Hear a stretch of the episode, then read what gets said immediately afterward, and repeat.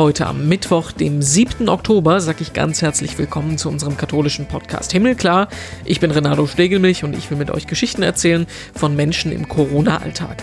Heute ist das Katrin Göring-Eckardt. Das mit dem Singen, das ist irgendwie total in mir drin. Der Vorteil ist, zu Hause kann ich auch falsch singen, ohne dass es jemanden stört. Als Fraktionsvorsitzende von Bündnis 90 Die Grünen kann sie viel darüber erzählen, wie der Bundestag jetzt so funktioniert, da wir schon über ein halbes Jahr lang im Corona-Modus stecken.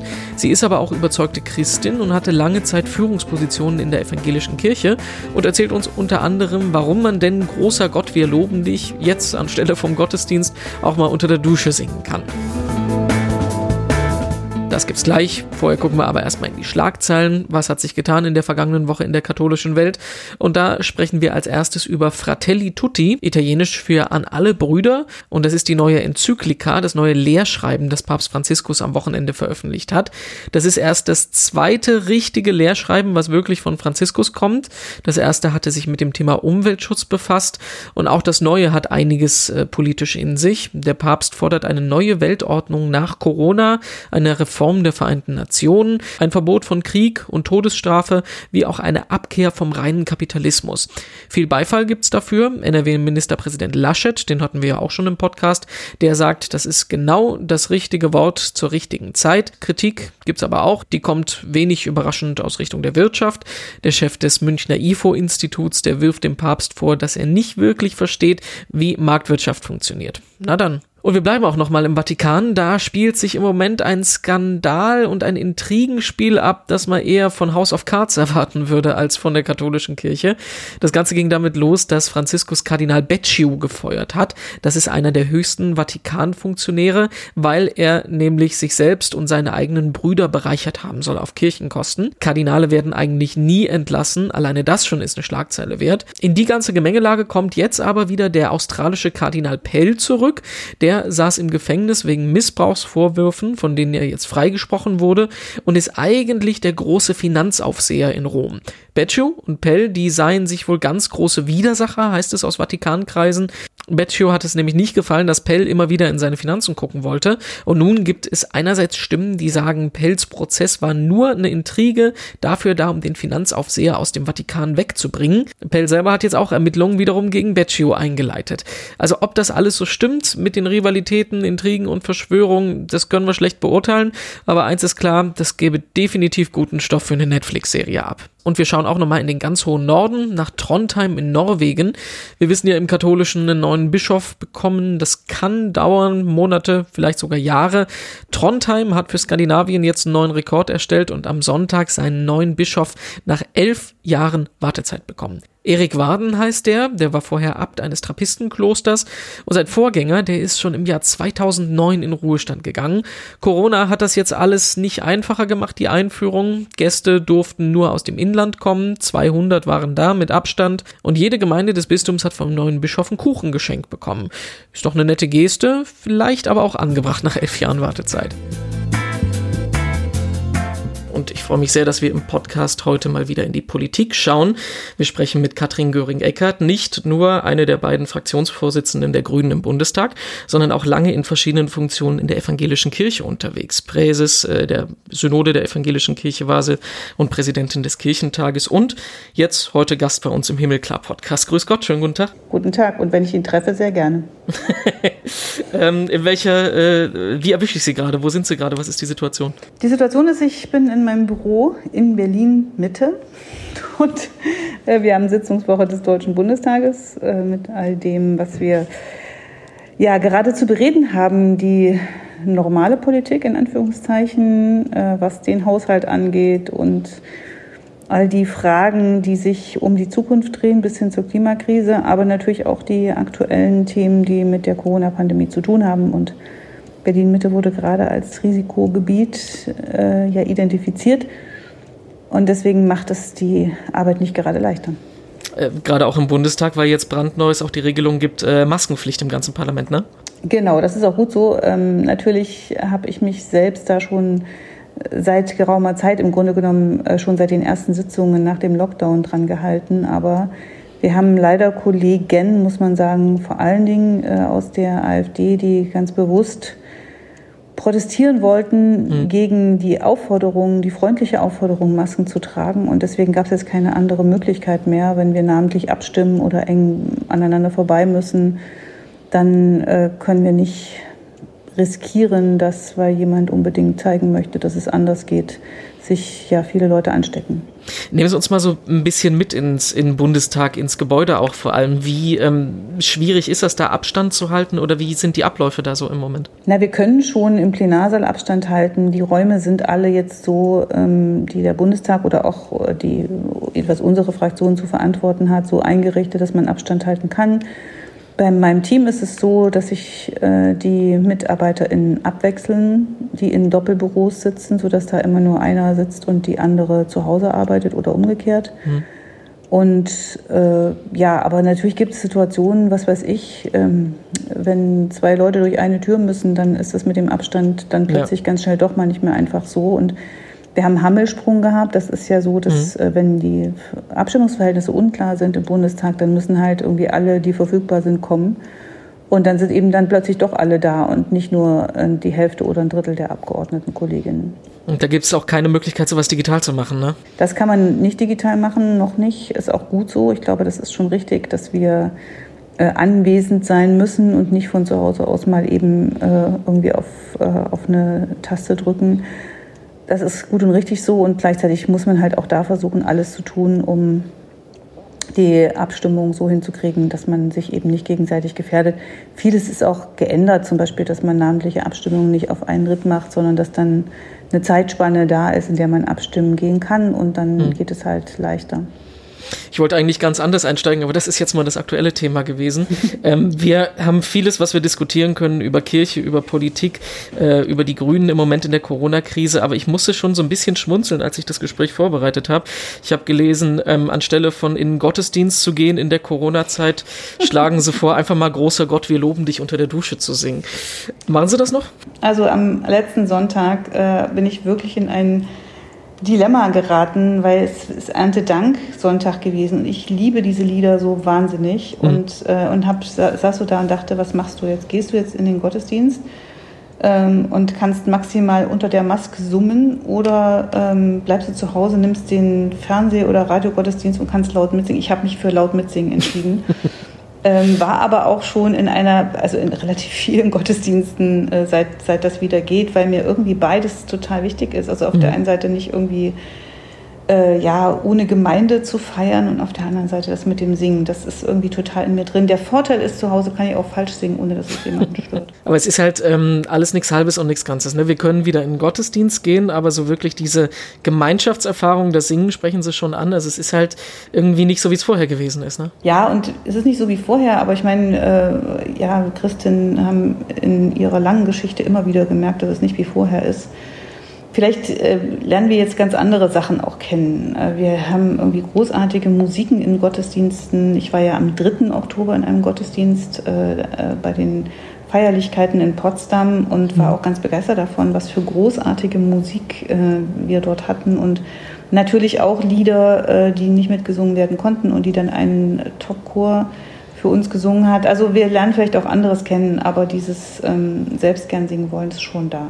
Jetzt hatten wir die Zeit ähm, des Lockdowns, wir haben die Zeit jetzt mit den äh, großen Beschränkungen, was die ähm, Zahl der Gottesdienstbesucher zum Beispiel angeht, die Abstände.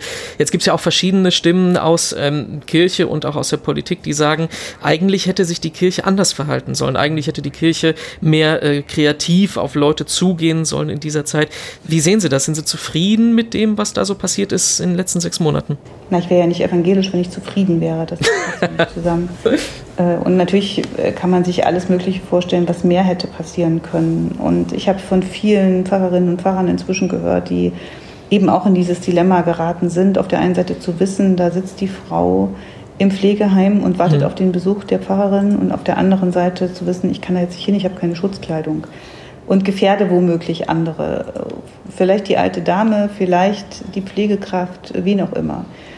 Und diese Dilemmata auszuhalten, ist wahnsinnig schwierig gewesen. Aber Sie haben ja nach die Kirche gefragt. Mhm. Und was immer jetzt damit genau gemeint ist, mein Erleben ist, dass ganz viele sehr kreativ gewesen sind und sich wirklich gekümmert haben von Telefonketten über Zaungespräche. Manche haben Briefe geschrieben äh, und haben die zu den Leuten hingebracht. Wir wissen davon, glaube ich, nicht wirklich viel, was es an Kreativität alles gegeben hat, mhm. Weil ähm, alle, die bei Kirche, auch bei Diakonie äh, und Caritas gearbeitet haben, haben viel damit zu tun gehabt, es zu machen. Und übrigens auch mit ihrer eigenen Unsicherheit umzugehen. Also was kann ich tun, was nicht? Was kann ich den Leuten eigentlich gerade für einen Trost sagen äh, oder für eine Hoffnung spenden, wenn ich doch selber nicht so genau weiß, was als nächstes passiert, weil wir dieses Virus alle nicht kennen. Also wir PolitikerInnen nicht, aber natürlich auch Leute in der Kirche nicht. Und ich glaube, was gut getan hätte, wäre mehr über dieses Dilemma zu reden. Das äh, wäre sicherlich schlau gewesen. Das weiß man hinterher sowieso immer alles besser. Hm ähm, aber äh, dass ich jetzt sagen könnte, da ist nicht genug passiert, es passiert ja nie genug, aber äh, es ist trotzdem viel passiert, viel, viel mehr, als wir wissen und als wir denken. Und äh, was, glaube ich, gut gewesen wäre, wenn Bischöfe, Bischöfinnen noch viel lauter gesagt hätten, wir sind gerade in einer schwierigen Situation, wir sind gerade in einem Dilemma. Und die haben halt auch alle ihren Job gemacht und haben versucht, es so gut wie möglich zu machen und haben damit auch sehr viel Zeit verbracht. Ich höre auch so ein bisschen raus, weniger mosern, sondern ein bisschen mehr machen, positiv sehen, anpacken. Ne? Ja, anpacken äh, und äh, das, das gerade das Anpacken äh, haben, haben ja viele getan äh, und, äh, und gut so. Und jetzt können sich andere, die es nicht gemacht haben, äh, sicherlich auch äh, gut darüber erheben und sagen, wir hätten es noch besser gemacht, wir hätten hm. noch eine bessere Idee gehabt. Äh, auch gut. Und dann sollen wir gerne über bessere Ideen streiten, das mit dem äh, Virus wird ja noch nicht so schnell vorbei sein und, äh, und mal so eine Krisenerfahrung auch zu haben und zu wissen, wir sind übrigens trotzdem da, wir sind trotzdem beieinander, wir reden trotzdem in unserer Kirche und also in der evangelischen genau wie in der katholischen über Kirchenreform und so weiter. Das ist, äh, ist ja auch alles trotzdem noch da. Kirchenreform ist ein großes Thema. Sie sagen es, äh, katholisch wird es gerade genauso diskutiert. Wir haben unseren Reformprozess, den synodalen Weg. Papst Franziskus hat gerade äh, am Wochenende die neue Sozialenzyklika Fratelli Tutti rausgebracht. Ähm, ich will Sie jetzt nicht fragen, ob Sie das ganze Dokument gelesen haben, aber so dieses soziale Engagement, die Tonalität, was vom Papst kommt, ist das, geht das in die richtige Richtung Ihrer Meinung nach gerade? Ich glaube, dass es vollkommen richtig ist, die soziale, die menschenrechtliche Frage als Aufgabe von Christinnen und Christen in den Mittelpunkt zu rücken. Und gleichzeitig, und äh, das äh, steht ja auch gar nicht in Frage, gleichzeitig glaube ich, äh, dass wir als Christinnen und Christen noch eine andere Aufgabe haben, nämlich tatsächlich aus unserer Kraft heraus über das Unverfügbare, über den Trost und über die Hoffnung zu reden. Und beides äh, gehört für mich zusammen. Also, dass, äh, dass jede und jeder weiß, ja, das sind die, ähm, die haben ein bisschen mehr Kraft, weil sie noch von woanders her Kraft bekommen, als nur aus sich selbst heraus.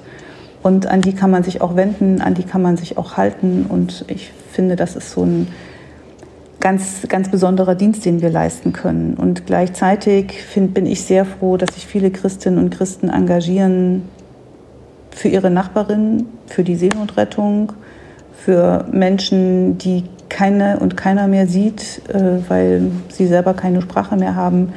Das ist gut und das ist richtig so. Und dass sie sich eben auch für die Schöpfung engagieren. Das gehört ja auch dazu. Und das ist ja etwas, was jedenfalls Papst Franziskus immer wieder in den Mittelpunkt mhm. gerückt hat. Aber auch ähm, viele äh, Protestantinnen und Protestanten, die politisch aktiv sind äh, oder eben auch äh, die als Bischöfinnen, Bischöfe, als Pfarrerinnen, Pfarrer oder als einfache Arbeiter im Weinberg des Herrn unterwegs sind.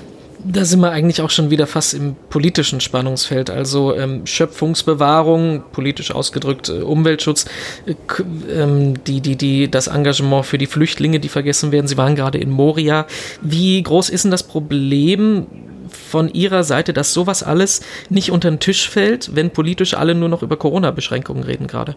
Ja, das ist ähm, kein, also das, das Problem ist nicht Corona, sondern das Problem ist, dass sich in den letzten Jahren viel zu wenige um die Geflüchteten tatsächlich gekümmert haben. Moria war ja auch vor Corona kein guter Ort und ist ja. auch vor dem Brand äh, ganz furchtbar gewesen. Und wir reden ja auch über Moria nur als ein, ein Lager, was für viele andere steht, was für Lager steht in Europa, was für Lager steht in Libyen, was für viele ungesehene, unbekannte äh, Lager steht, für Fluchtwege, die wahnsinnig dramatisch sind. Wir reden zum Glück über Seenotrettung und zum Glück äh, hat United for Rescue mit Unterstützung von vielen Menschen, die sich in Kirche und außerhalb engagieren, ein weiteres Rettungsschiff zur Verfügung gestellt, wo ich eigentlich sage, mein Gott, das ist normalerweise eine politische Aufgabe, aber wie gut, dass die Zivilgesellschaft, dass Christinnen und Christen das übernehmen. Und diese, diese Schwierigkeit, die haben wir sowieso. Und die Corona-Pandemie zeigt uns auf der anderen Seite aber eben, wie entschlossen äh, man in vielerlei Hinsicht bei, bei so einer Frage, die ja auch existenziell ist, plötzlich sein kann. Und das ist eher etwas, was mir sehr zu denken gibt. Bei der Klimakrise gibt es diese Entschlossenheit nicht. Da gibt es noch nicht mal die Entschlossenheit, das einzuhalten, was die Weltgemeinschaft mit dem Pariser Abkommen verabredet hat. Und bei, der, bei dem Umgang mit Geflüchteten, die nun wirklich nicht mehr viel haben, äh, haben wir eine große Angst, dass es vielleicht zu viele sein könnten, die zu uns kommen. Wir gucken uns nur mal an Familiennachzug. Da sind letztes Jahr ähm, um diese Zeit 4000 Familienangehörige gekommen. In diesem Jahr waren es etwas über 200, erschwert durch die Corona-Pandemie. Und äh, schon die 4000er Zahl ist marginal und äh, 200 heißt eben, dass Tausende von Menschen von ihren Familien getrennt ähm, in Lagern sind. Da sind äh, Minderjährige in Deutschland und eine Familie ist immer noch in einem Geflüchtetenlager. Die können nicht ihre Geschwisterkinder mitnehmen. Das heißt, die Familie muss sich nochmal trennen, um irgendwie dem einen Kind, äh, was in Sicherheit ist, zu helfen und das andere nicht allein zu lassen. Wenn man solche Dinge vor Augen hat, dann weiß man, da haben wir noch sehr, sehr viel zu tun mit und ohne Corona. Abschlussfrage bei unserem Gespräch ist äh, bei jedem die gleiche. Was, was bringt Ihnen Hoffnung so in jetzt in der Zeit? Ja, das Fenster zum Himmel ist halt immer auf, ne? Und die Tür zur Welt auch. Und beides zusammen ist äh, für mich einfach äh, großartig. Oder man, man kann es auch äh, mit Römer 8 sagen, nichts kann mich trennen von der Liebe Gottes, ob das Engel, Mächte, Gewalten sind, gegenwärtiges noch zukünftiges, hohes noch tiefes. Ähm, das, äh, das ist schon eine Versicherung, eine Sicherheit, mit der ich ganz froh bin, leben zu dürfen. Ja, das war heute unser Gespräch im Himmelklar Podcast. Gibt es übrigens auch zum Nachlesen auf domradio.de und katholisch.de. Mehr von uns gibt es auf unserer Homepage himmelklar.de heißt die, wo wir, wenn wir bei den Grünen gerade sind, auch ein langes Interview mit Baden-Württembergs Ministerpräsident Winfried Kretschmann haben, der über sein Corona-Leben spricht. Noch mehr von uns gibt es auf Facebook, Twitter und Instagram und nächste Woche sind wir dann hier wieder da im Podcast. Ich bin Renato Schlegelmilch, überall ansprechbar als Ed Renato Joachim und nächste Woche ist dann Katharina Geiger wieder hier an der Stelle. Bis dahin, tschüss und alles Gute.